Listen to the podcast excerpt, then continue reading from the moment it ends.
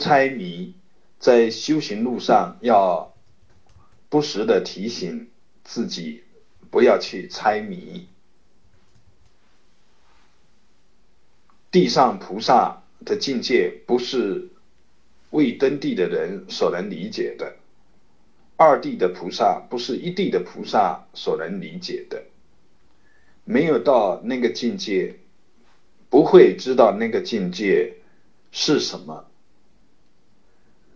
正因为如果没有亲证，没有自体证，就无法确实了知，确实。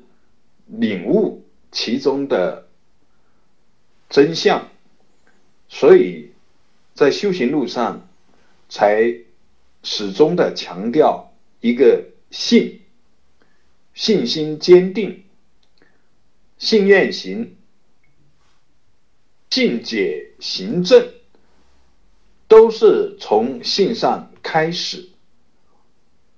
三十七道品当中，五根五力。开头也都是性。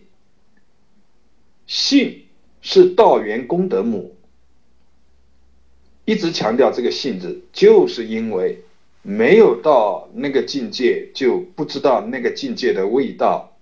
但是为了指引其他生命往那个方向走，所以佛家里面会有。各种方便的表达，把未来所可能证到的境界加以表达，但是这种表达呢，它的真实意义呢，不是还没有证到的人所能理解的，因为不能理解，因为还没有听证到，所以不能理解，在修行路上。就会经常的产生怀疑，而如果性根坚定，那么在产生这样的怀疑的时候，就会比较容易的消解这种怀疑的障碍。这个消解一般呢有那么三种方法，一种。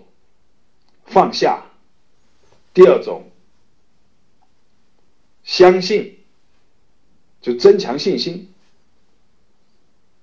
第三种，回到理性上来说，没有亲证到，就无法理解，就这样。